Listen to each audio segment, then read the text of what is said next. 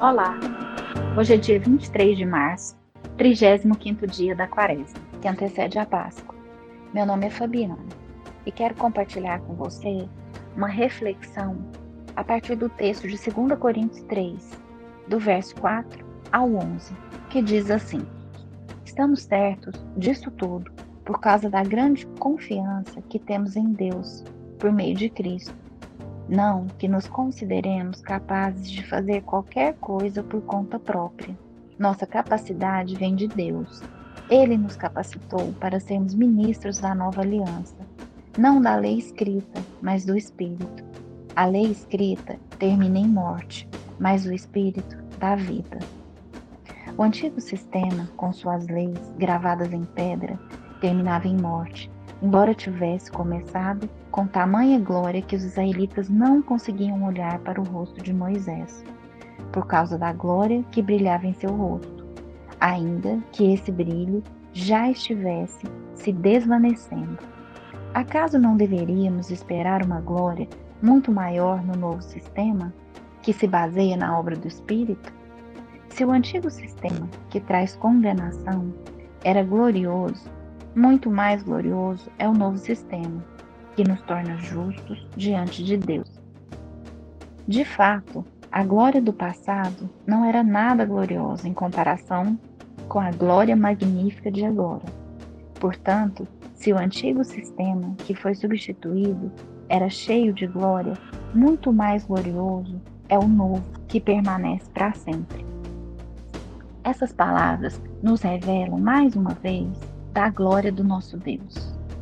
Podemos perceber essa glória no Antigo Testamento, sendo manifesta por meio de fenômenos da natureza, por exemplo, como as nuvens que acompanhavam o povo no deserto, ou por meio de visões como de Ezequiel ou de Isaías no templo. Também vemos no Novo Testamento, ou Novo Sistema, como lemos, revelada pela presença de Deus em Jesus, seus milagres e sinais. Então, meus irmãos, somos privilegiados de participar com Cristo e por meio dele dessa grandeza, dessa magnitude e presença que é a glória do nosso Deus. E como nos remete o texto, nada é por nossa capacidade, mas vem de Deus. E é Ele quem nos capacita para sermos seus ministros e representantes aqui nessa terra, por meio do seu Santo Espírito. Isaías 43, 8 Conclama o povo que tem olhos, mas não veem, e tem ouvidos, mas não escutam, não ouvem.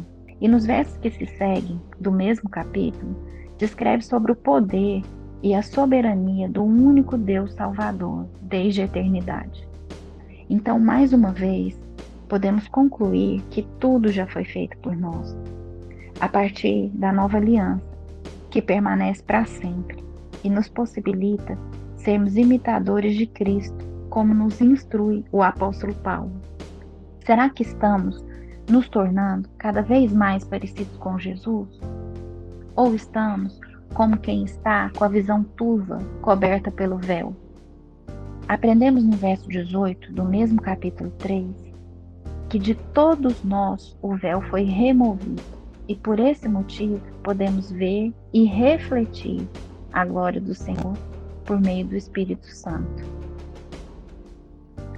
Meu convite a você e a mim é para que cotidianamente nós possamos ver a glória de Deus e também expressá-la por meio das nossas atitudes, nosso amor, generosidade, compaixão, de nossa fé, sendo transformados pelo Espírito Santo gradativamente à imagem gloriosa dele e assim nos tornarmos cada vez mais parecidos com Ele. Vamos orar. Santo de Israel, tu nos chamaste de santos e preciosos aos teus olhos, por meio de Jesus, a fonte de salvação eterna. Glorificamos o teu nome, à medida que o seguimos com amor e serviço, pois ele vive e reina contigo e com o Espírito Santo um só Deus, agora e sempre. Amém.